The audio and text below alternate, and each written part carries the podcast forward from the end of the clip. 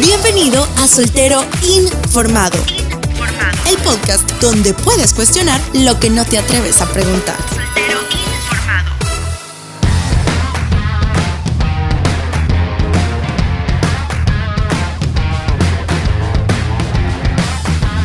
Bienvenidos y bienvenidas a un episodio más de Soltero Informado donde vamos a tocar un tema un poco espinoso, un poco interesante, aunque todavía no me repongo del capítulo anterior que me hicieron entrar a la zona del amigo. ¿Cómo estás, David? Muy bien, muy contento aquí en este cambio de velocidades que vamos a tener en esta nueva temática que sinceramente creo que es muy importante. Para algunos será incómodo, pero siempre es bueno de vez en cuando verse al espejo y saber que hay algunas cosas que debemos trabajar. Sabes que a, veces hay personas que no sabemos y ahí me, me, voy a colocar en esa, en esa, en esa estadística, si lo llamamos así, que no sabían que eran orgullosos. o sea, en el sentido de que a veces uno puede tener las actitudes o la manera de actuar pero uno no desconoce que esos son los síntomas de algo como lo que te estaba mencionando, que es el orgullo. Entonces, ¿sabes? Una vez me preguntaron, ¿tú sos orgulloso? Y yo dije, no, no lo soy. Ok.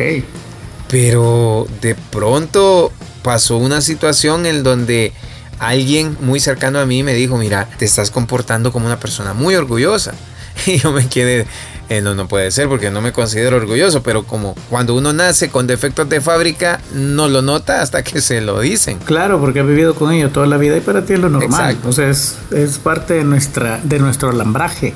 Estoy súper de acuerdo. Es, es muy difícil vernos a nosotros mismos a menos que alguien más nos lo señale. Así es. Y cuando esto sucede, obviamente es muy incómodo. Eh, o sea, y es una cuestión de personalidad. Yo debo decir, algunas personalidades, como la mía, eh, nunca aceptan de buena gana las observaciones de otros. O sea, yo soy alguien que le gusta, casi siempre le gusta argumentar, sobre todo cuando me están tocando la llaga, como dicen ahí. Cuando alguien dice exactamente el defecto que yo estoy presentando o evidenciando, inmediatamente me defiendo, un reflejo.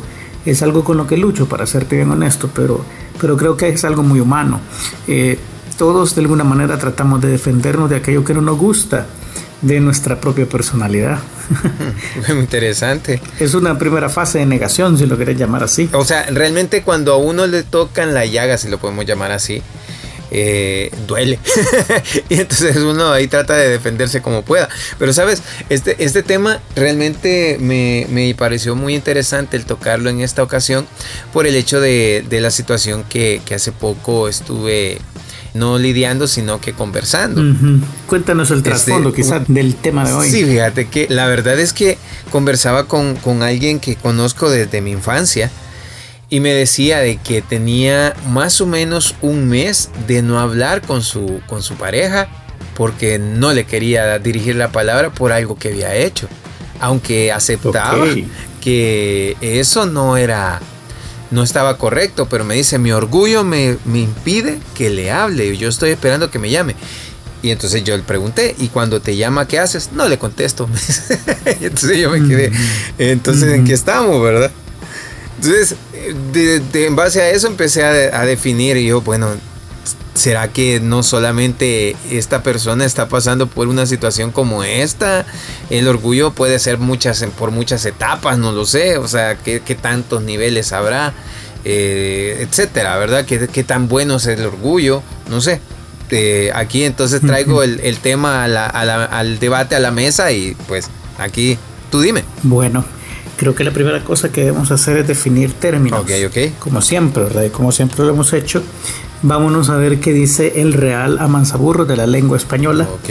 Y vamos a ver qué dice el diccionario acerca del orgullo. Tiene cuatro definiciones, voy a decir así. Ajá.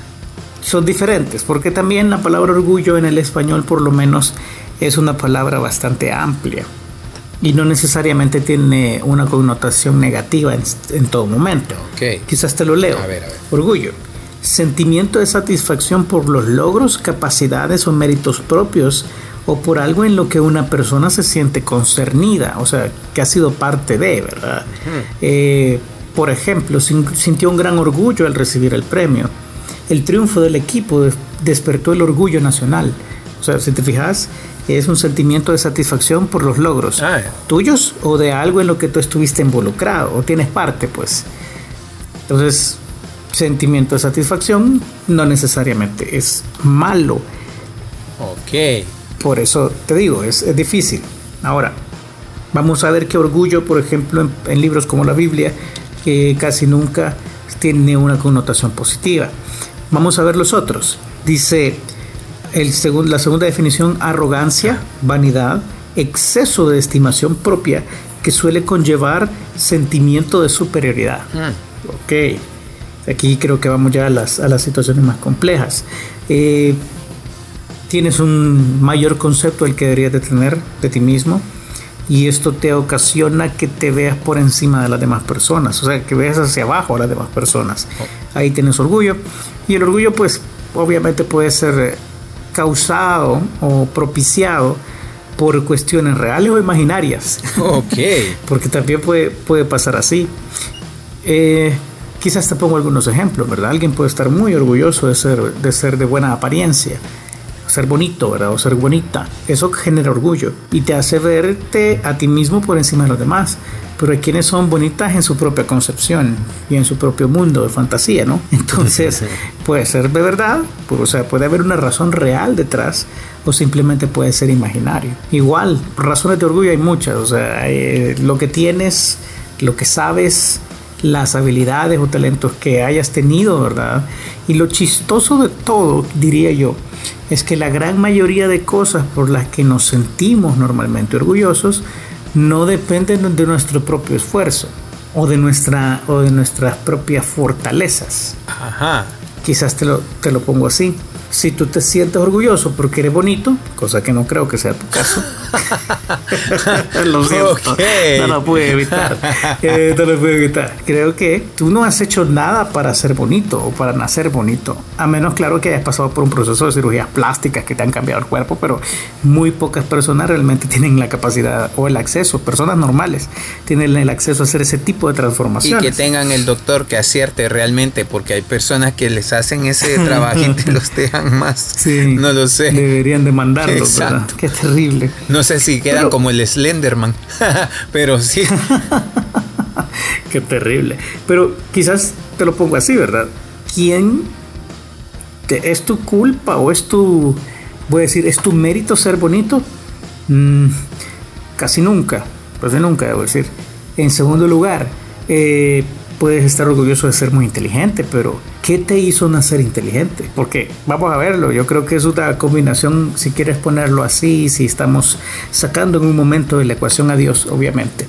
Para una persona que se siente así, podría ser una lotería genética que te hizo ser, ser inteligente y sacaste los mejores genes de tu papá, de tu mamá y, y entonces sos más inteligente de lo normal, pero ¿qué hiciste tú para merecer esto? Nada. Te sientes orgulloso porque eres alto, más alto que la mayoría. ¿Y qué hiciste para ser alto? Tomar vitaminas, te prometo que no sirve. Por experiencia propia.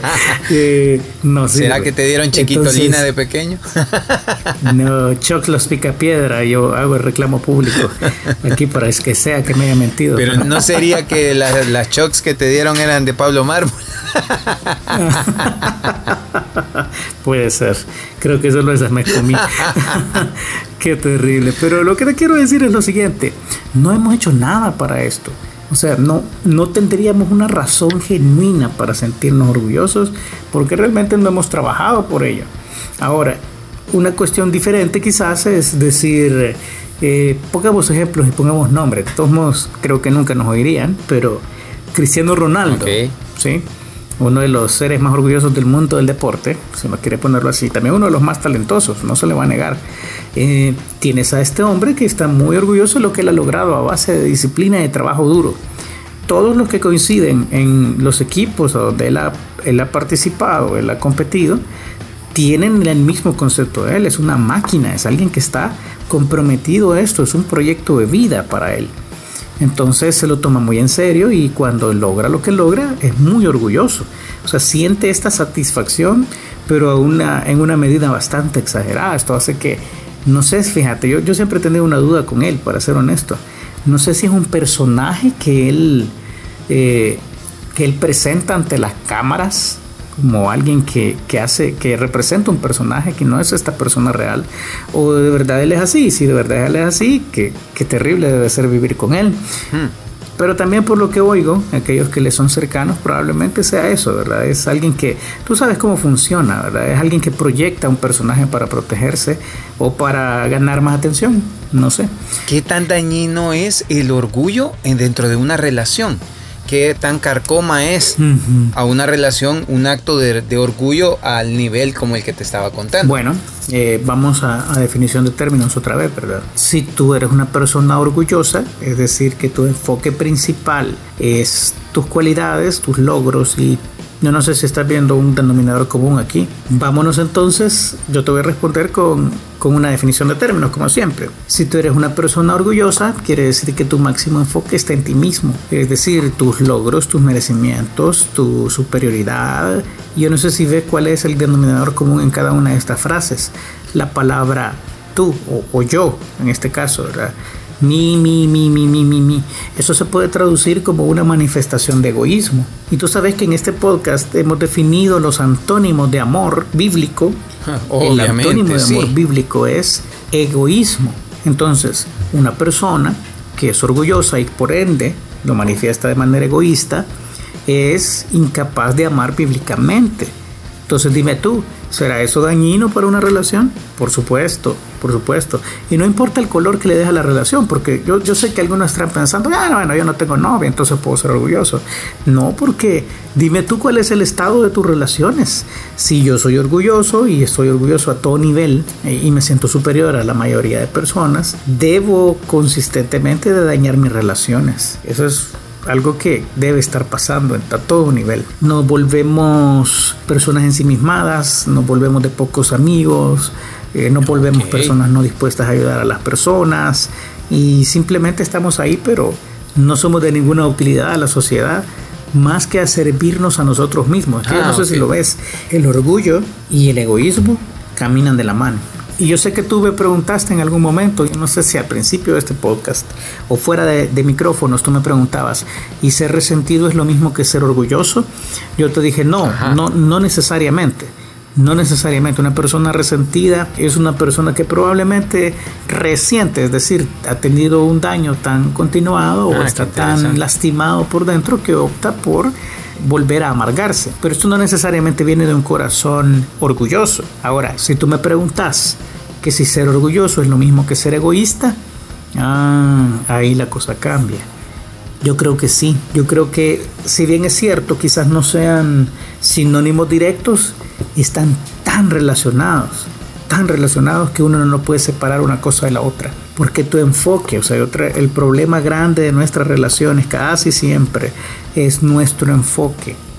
Hacia dónde estás viendo cada vez que te sientes ofendido, hacia dónde estás viendo cada vez que me siento enojado, hacia dónde estoy viendo cada vez que me canso, hacia dónde estoy viendo cada vez que me harto. Casi siempre estoy viendo hacia mí mismo y la forma en que este mundo cruel me trata y lo que yo creería que debería ser el mundo por mí. O sea, no sé si ves otra vez, si yo me enfoco en mí mismo, me vuelvo orgulloso y también me vuelvo egoísta.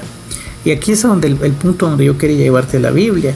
La Biblia, hablando de la pareja, fíjate, en uno de los pasajes que es por excelencia, eh, cómo debería tratarse un matrimonio, nos deja ahí entre líneas una verdad muy poderosa.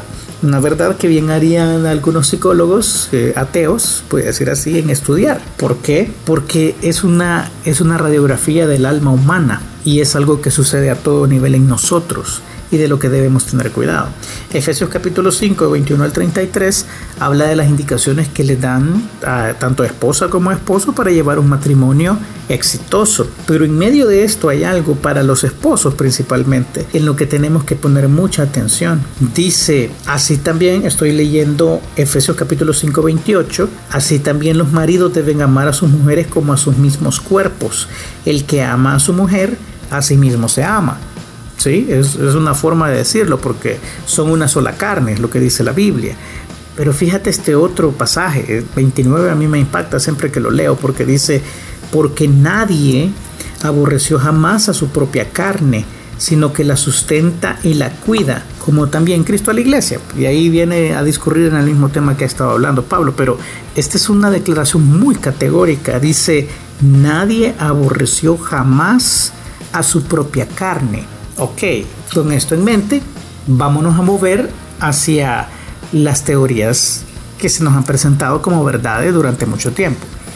¿Qué es una persona con baja autoestima? Creo yo que es alguien que no puede ver su propio potencial y no valora realmente lo que él puede lograr y cuánto equivale, o sea, al nivel de las demás personas. Recuerdo de alguien que mencionó una cierta ocasión, no recuerdo bien cómo fue la conversación, pero, pero sí me marcó mucho lo que dijo, que, que él se sorprendía que los autobuses le pararan cuando él les hacía seña para que se detuviera en, una parada de bus. O sea, sentía de que no valía lo, suficiente como para que un autobús parara. Ok, ¿por qué? Fíjate que en realidad creo yo que toda su infancia había sido, ah, como tú mencionaste hace unos minutos atrás, que había tenido una infancia un poco complicada en el sentido de que había sido pisoteado emocionalmente. Ok, vamos a, ir sobre este ejemplo, porque no me gusta generalizar, vámonos a un ejemplo práctico y este creo que es muy bueno. Ok, ok. ¿Quién es el culpable de que esta persona sienta que no vale? Pues yo considero que una mezcla de varias cosas, pues, porque alguien te lo dice tantas veces o te lo hacen sentir tantas veces que te lo terminas creyendo. Ok. Pero al final la decisión es tuya. Exactamente, es donde yo quiero llegar. Han habido muchas personas que bajo las mismas circunstancias, bajo el mismo maltrato, bajo la misma mala calidad, de vida que le ha tocado vivir, voy a decirlo así, han salido adelante y no tienen esta clase de situaciones. ¿Por qué? Porque a unos les afecta más que a otros. Y yo sé que quizás no tengas una respuesta para esto, pero a mí me gusta mucho este pasaje porque está diciendo que no hay un hombre, mm. no hay un ser humano, y lo dice la Biblia, que aborrezca su propia carne. ¿Sabes qué es entonces? La famosa bajo autoestima es este sentimiento que tiene una persona de que el mundo injusto no la trata como debería tratarla. Saben que hay algo mal, saben que hay algo mal, lo que está pasando hay algo malo ahí. Yo no estoy defendiendo nunca a las personas que obviamente han maltratado y abusado de esta persona. Lo único que te estoy diciendo es que es una decisión propia y es una cuestión de enfoque. No es que no se quiera a sí mismo, es que simplemente le está manifestando esto porque cree que el mundo no le trata como él se merece. Le diste vuelta a la tortilla, como decimos acá. Claro, él dice, este mundo no está dispuesto a pagar nada por mí, o sea, yo no tengo valor para este mundo. ¿Qué está diciendo? ¿Está diciendo que él no se quiere a sí mismo? No. No, está diciendo que el mundo no, lo quiere. Está diciendo que el mundo no lo quiere. Exactamente. Entonces ahí es a donde vamos a la situación esta en el fondo, en el fondo, la baja autoestima es solamente una desviación de un enfoque incorrecto.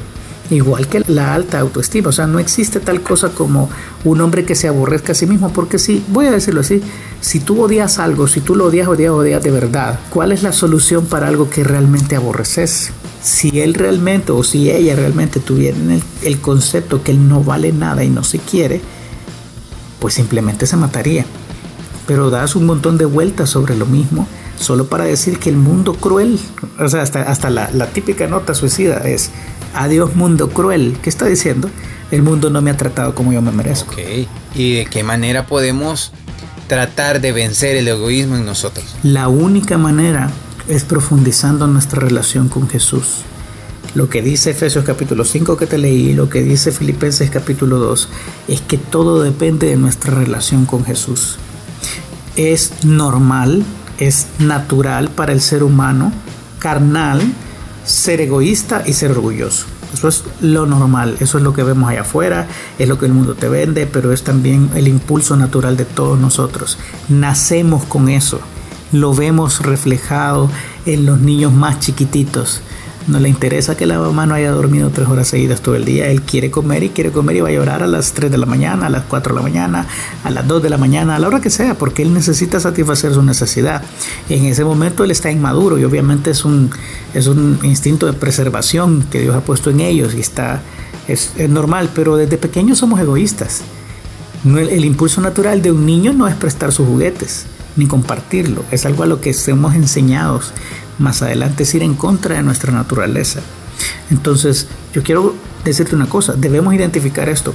Todos somos orgullosos o todos por lo menos tenemos el potencial de dejar que nuestro orgullo nos gane a nuestras relaciones, a nuestra propia relación con Dios. La única manera de sobreponer esto es profundizando nuestra relación con el ser menos orgulloso que existe. Y ese, obviamente, como ya lo acabas de ver, es Jesucristo. La persona de Jesucristo nos enseñó un Dios que es todo menos egoísta, que es todo menos orgulloso. Dios no necesitaba venir a esta tierra no necesitaba morir por nosotros, no necesitaba darnos otra oportunidad. Si Él hubiera querido, un chasquido hubiera terminado toda la impiedad de la humanidad. Un Dios orgulloso no necesita oír toda la basura que le tiramos a aquellos que no creen en Él todos los días, a toda hora. No sé si tú lo piensas, pero lo que ellos dicen que es la mejor evidencia que Dios no existe es todo lo contrario. Es la mejor evidencia que el Dios que existe les ama y les está dando una oportunidad al no lanzarles un rayo con las barbaridades que algunas personas dicen, porque les está dando tiempo para que se arrepientan, dice Pedro. Entonces, otra vez, la mejor manera de sobreponer nuestro orgullo es parecernos a Jesús. Y uno se parece a Jesús en la medida que le conoce. Y uno conoce a Jesús a través de profundizar en su palabra y de encontrar una comunidad de hermanos en Cristo que sigan las enseñanzas de Jesús y que traten en la manera de lo posible, ¿verdad? De emular sus actitudes. Así que dos cosas creo que puedes sacar de aquí. Número uno, necesitas una mejor relación con Jesús a través de la palabra de Dios. Y número dos, necesitas mejorar tus amistades. Pero me imagino que para mejorar las amistades también tienes que mejorar tú. Por supuesto, sí, o sea, uno, el que quiere amigos ha de mostrarse amigos, dice la Biblia. Eh, el hombre que quiere amigos tiene que mostrarse amigo. Entonces, eh, precisamente aquí comienza, es un cambio interno primero. Y una vez el cambio interno va comenzando, o tu relación con Cristo nuevamente va renaciendo, si es que no, si es que no estaba muerta, ¿verdad? Si solamente estaba apagada, entonces en ese momento es tiempo de buscar una iglesia, un grupo pequeño, alguien que te guíe en el proceso, alguien que te acompañe o que esté en tus mismas luchas. Voy a decir, no tiene que ser alguien perfecto, no tiene que ser ningún gurú, ningún sabio, pero alguien que entiende lo que estás pasando y que te apoya. Es sumamente importante para, para salir de este cascarón en el que te mete el orgullo, que nosotros entendamos que somos parte de algo más grande. Y entonces cuando somos parte de esta comunidad, nos preocupamos los unos por los otros, nos amamos los unos por los otros. Hay lugares que de verdad reflejan el amor de Cristo, pero tenemos que encontrarnos, tenemos que darnos la oportunidad de buscar a dónde conectar. Y yo te digo, la vida de un orgulloso es muy solitaria, muy solitaria. Aunque esté rodeado de falsos amigos, aunque haya gente que quiere sacar algo de provecho de él, pero la, vida de un orgulloso es muy solitaria, muy triste y, y, nosotros no estamos diseñados para eso. Creo que he aprendido ahora una muy, muy importante lección, la verdad. Hay detalles que quizás uno a veces los, lo pasa por alto pensando que no lo es. Uno no es orgulloso y, y te das cuenta de que eres egoísta. Todo recae en lo mismo, el egoísmo. Sí, y en la medida en que logres verlo, y en la medida no solamente que lo pienses como una virtud, voy a decir así, sino que lo veas como lo que es, es, un defecto de nuestro carácter. En esa medida el Señor nos va regalando más oportunidades para crecer. Y aunque parezca esto chistoso, hay una frase que ocupo mucho y esto es algo que yo, eh, con lo que yo lucho en contra de este, de este problema que tengo con el orgullo, se llama perder para ganar. Muy buen mensaje. Realmente es un tema para reflexionar. Lamentablemente el tiempo se nos ha acabado y esperamos que hayas aprendido así como me ha tocado aprender a mí en este capítulo muy interesante. Y el próximo que vamos a tener la, otra semana va a ser igualmente muy, muy, muy instructivo. Así que te esperamos, no te lo vayas a perder. Nos escuchamos la próxima semana y estamos aquí siempre pendientes de Soltero Informado. No te lo pierdas. Nos vemos. Hemos presentado Soltero Informado. No te pierdas la próxima semana el siguiente episodio donde puedes cuestionar lo que no te atreves a preguntar.